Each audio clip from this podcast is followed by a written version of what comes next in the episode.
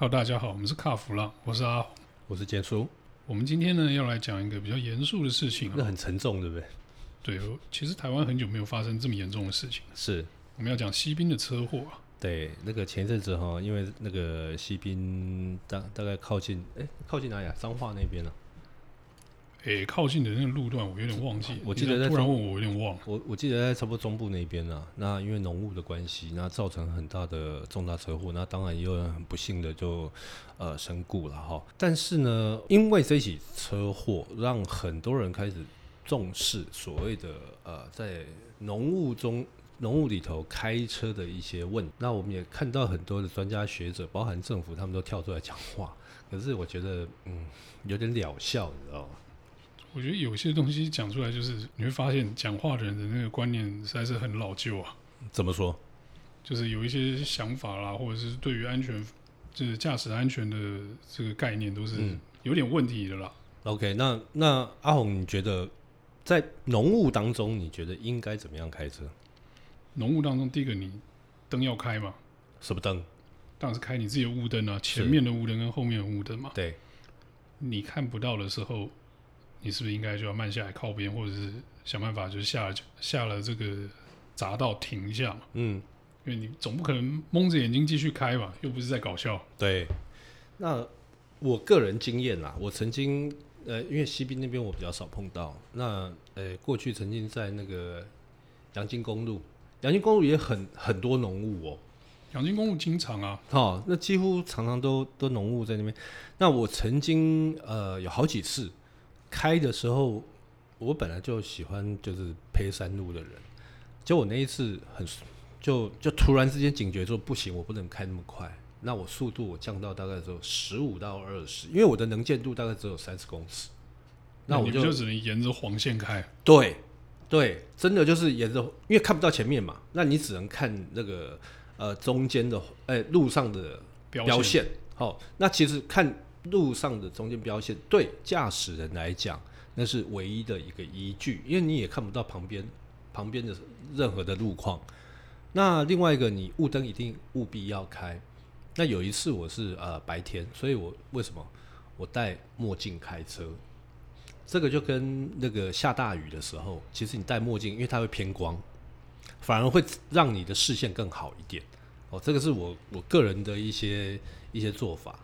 我觉得戴墨镜这算有点偏门吧，是有点偏门了。眼镜的这个部分呢，我倒是有看到一些，就是譬如说蔡司有做开车专用的镜片，嗯，他会做一些在近光的那个调整，对，让驾驶人眼睛负担不会那么重。靠，你在帮蔡司打广告叶配啊？我之前有看过的东西，我我有配一副啊。哦，你有配一副好用吗？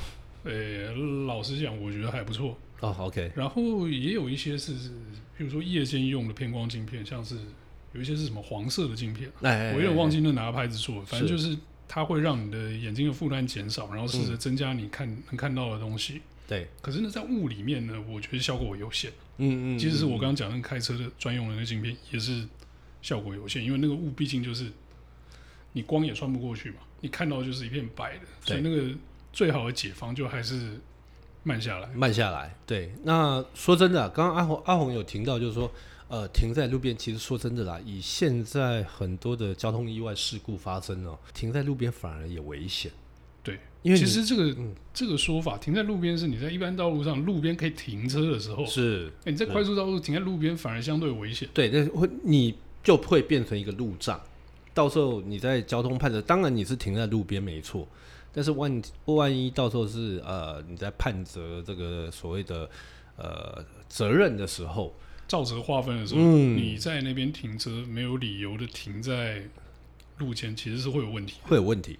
好，那所以，但是我觉得最重要的一点就是，大家千千万不要去过度信赖所谓的 ADAS，因为我有听到或看到有朋友他在讲说啊，那那个他不是有那个自动驾驶吗？好啊，有这个呃不有 ACC 跟车，有这个自动刹停，那这个应该可以可以避免这个车车祸发生。我说你真笑哎，车主使用手册好像都有写嘛，使用手册里面都写，如果天候不佳的时候，你还是不能依赖这东西，还是要手动驾驶啊。那你看哈，汽车如此，我们以飞机来讲好了，你飞机上去，然后到了三万五千英尺之后，他会跟你讲说，哎，那个他们现在其实机长很多都会用这个所谓的 autopilot，可是当他碰到乱流的时候，我跟你讲，他马上就切换成手动，这是一个嘛。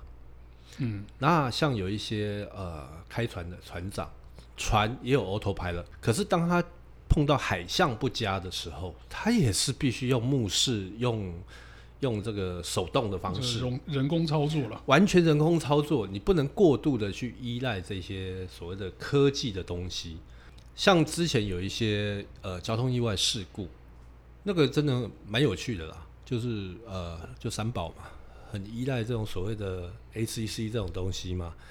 结果呃之前我在高速公路上面嘛，一台 Tesla 就往往一台货车就给它撞下去嘛，那个货车好像是翻在翻在路上。哦，你说横的躺在那对对对对对对，他就这样就直直给他下去啊。那因为你系统它很难去判断那台车到底是在动还是不动，尤其距离又那么远。好，那是那你看哦，你今天碰到浓雾，其实不管是呃在浓雾或者是下大雨，甚至于雨天，这些东西都会去影响到呃所谓的 ADAS 的一些系统。因为它有很多感应的东西，应该说了，这个 ADAS 在判断前车或者是说周围障碍物，不脱两个东西嘛，一个就是摄影机，另外就是雷达嘛。对，那雷达还有光达。对，可是呢，我们在讲的时候，这听起来先进，干我车上有雷达，嗯，我车上有光达，很屌。对，然后有摄影机，那其实那些东西没有你想象中那么厉害。嗯，你的雷达绝对跟那个战斗机上的那雷达等级差很多，差很多，差很多。他能看到旁边有一个看起来像车的东西就不错了。对。那如果在浓雾的时候，你以为你的摄影机可以看穿浓雾吗？不可能。他跟你一样，他看到一片雾啊，所以他什么都看不到。是。你不能太依赖这样的东西。对。因为你又不是用那种那个什么那个红外线或者是什么东西去看。我觉得好，刚刚提到的是这些 ADAS 的东西，对不对？那这个是不是又跟晶片又有关系？哦，这些东西就非吃晶片不可嘛，因为你雷达取回来的数据，摄影机拍到的影像，最后都是要经过电脑判读，然后才能让车子看懂它到底看到什么。对，那这东西就需要靠晶片运作。你知道前阵子不是说晶片车用晶片那个大缺吗？大缺，对不对？我这两天吧，这两天有一个呃，跟这个做。车店相关的朋友在聊天，后来他就透露，你如果现在有厂商要下定晶片的话，可能你大概在半年到今年之内，通通拿不到晶片。车用的哦，合理啊，合理嘛哈？我我觉得合理啊。那这个故事我们等一下会慢慢讲。对，那我们再回过头来讲到这个所谓的西滨，就是浓雾开车的状况哦。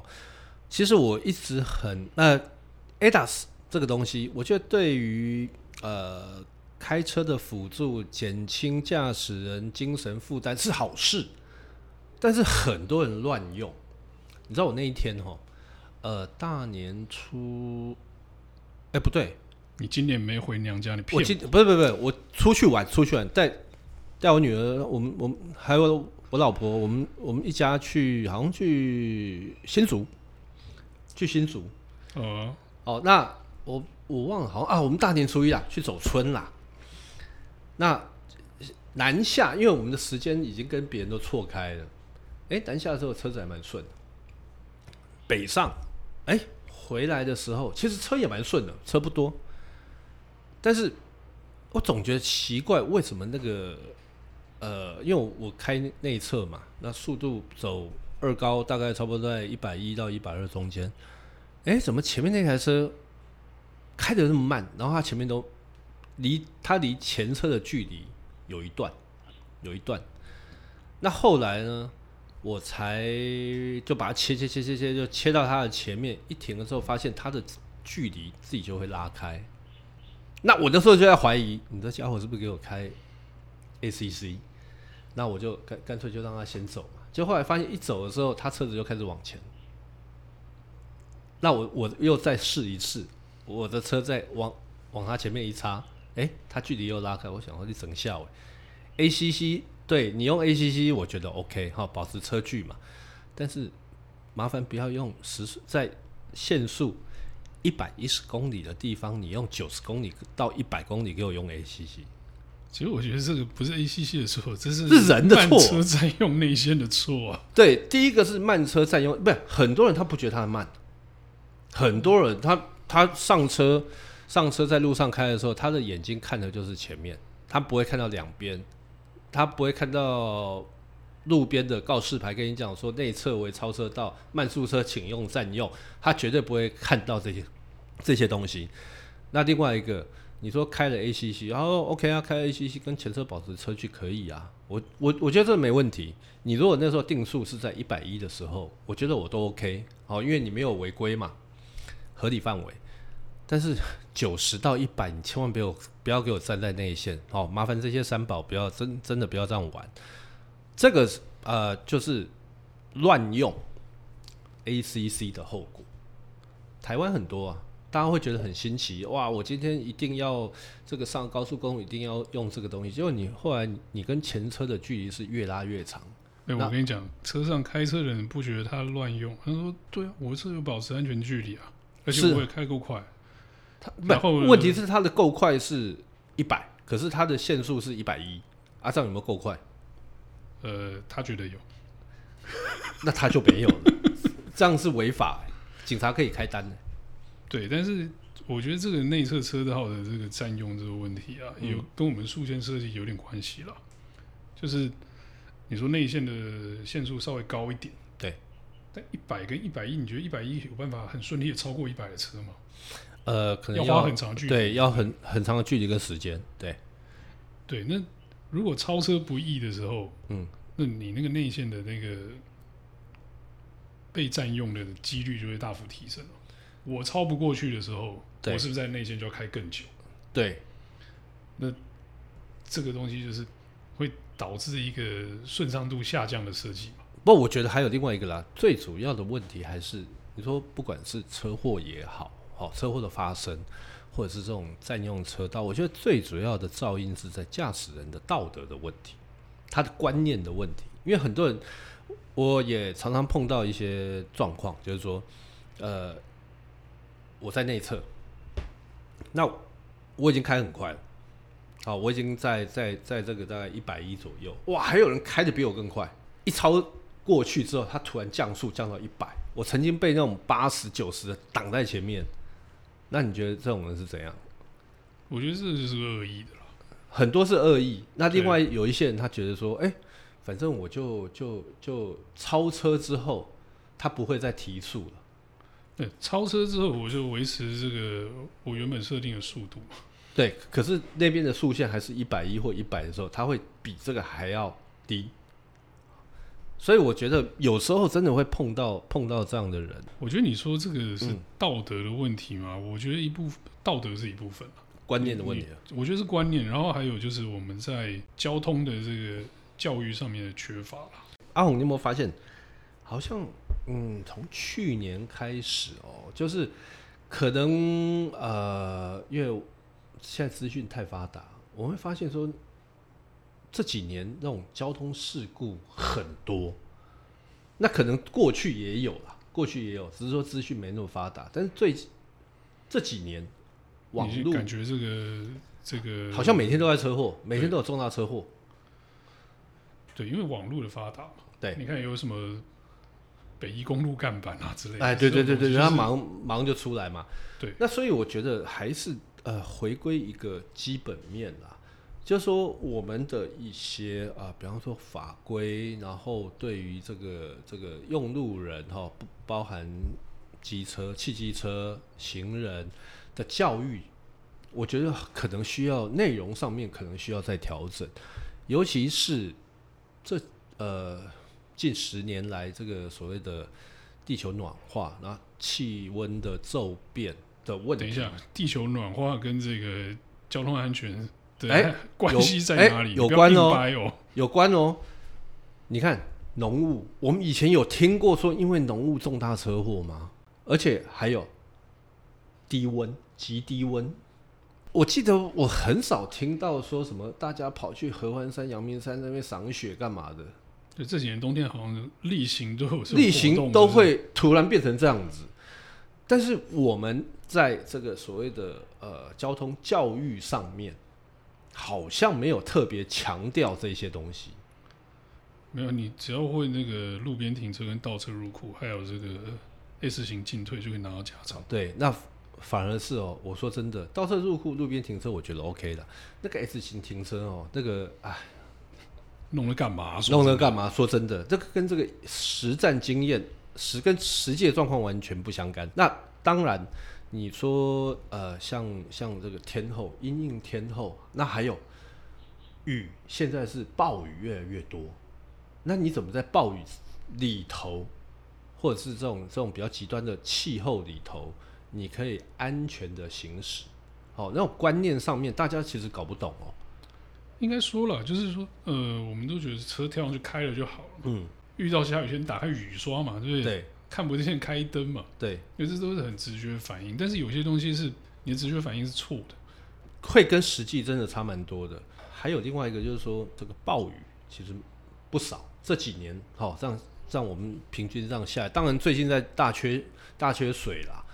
但是你这样平均下来，大家会发现说，这个雨是越下越大越猛，那就是雨越来越集中了。大家好像也没有去了解到说，哎，我在下雨，我要怎么开车？甚至于，甚至于，你要买什么车去应应这种雨天的时候？你说买车应应雨天就过分了，是，但是挑一套好的雨胎是比较实际一点。雨胎这个是最基本嘛，哈。那你还没有买车的时候，那你在选择的时候，是不是可以考虑四轮传动车？哦，大家会觉得四轮传动车很耗油啊，干嘛的？我今天不是说帮四轮传动车说话，但是他真的救过我两次命，在高速公路上面。嗯，好，那所以我觉得这个真的是有差。另外一个是下雨天该怎么开车？你碰到浓雾该怎么开车？该注意什么？好像嗯，就是发生意外当下大家讲一讲之后，然后就没事了，过我就忘了。所以我倒希望，不管是政府也好，相关单位也好，呃，你们应该是尽早赶快去制定一些呃最直接的，比方说法案、法条，甚至于说呃接下来要怎么样教这个呃用路人。好，怎么样？我觉得这个正确的驾驶方式的宣导蛮重要的，很重要，很重要。其实，在台湾，你考完驾照之后，你就不会再去特别去接触这些讯息，除非你是像我们一样，就是对车有爱的人。那你看哦，更好笑的是哦，当然这个跟你刚才讲的那个比较不相干，但是更好笑的是啊、呃，因为这是浓雾的问题嘛，对不对？嗯。交我们交通部、啊、才决定在西滨装设这个，在增加啦，增加啦，应该算增加。浓雾侦测器，不是、啊？那你侦测到了，你要怎么跟这个用户人讲？哎，你在装校委，那因为呃有钱拿去装这个给，给给给弄搞这个区间测速，啊，现在发生重大事故了，才把预算拨在这个所谓浓浓雾侦测器。我觉得这个是有点，哎，我说真的，每次一讲到这个部分呢，我就非常生气。这种动作说真的就是跟 KPI 有关嘛。呃，罚单可以收多少钱啊？我区间测速我可以收多少罚单？然后我可以把车赶到别条路上，那条路的肇事的几率就会下降。对，但我装浓雾侦测器，万一它侦测到，但是物理还是撞车，我不是衰的要死？那你装这东西干嘛？会被质疑的。反正就是啊、呃，这个所谓的鸵鸟啦，鸵鸟心态。好了，不管他了。反正呃，我当然希望说，我跟阿红两个都希望说，大家在不管在任何的天候之下哈，大家都是开车要注意安全，好啊，尽量去我们去保持车距，但是也不要滥用所谓的 ADAS 哈这种所谓的呃辅助驾驶系统带来的便利，好，不要乱用。那我觉得被滥用不止 ADAS，、嗯、还有这个闪光警示灯。是的，而且最可怕的是这个是。有些有些这个政府单位还宣导就是浓雾要开闪光灯，我觉得闪光灯这个东西是一个很大的错误。是啊，因为他那个就是他们以前的观念，以前的观念嘛。对，好，那所以我倒觉得说，哎、欸，大家还是就是平平安安出门啊，快快乐乐回家，那让大家越来越安全，这样就好了。对，我觉得这样不行。啊，这样不行吗？我觉得你这样讲不行，因为我刚听，我有一种听到警广的感觉。我觉得我们听众不会太喜欢这个。啊，真的吗？那那那我那我要说，后来你大概就开休息嘛，开车塞车就对了，这样子好吧？好吧，好吧，好吧。那就我觉得这个浓雾这件事情，就是给了我们很多启发了。是。那对于安全的重视，我们也希望说，就是大家不要事情过了之后就忘了。对，大家要汲取教训啦。哦，对。那你如果没有发生意外的人呢，也是趁着这个就是学习啦，大家大家还是学一下，学一下要怎么样在浓雾里面里头开车了。环境就行哦，干杯喝喝塞车就对了啦，这样子。好，好，好，就这样。那我们这一集就到这边告一段落。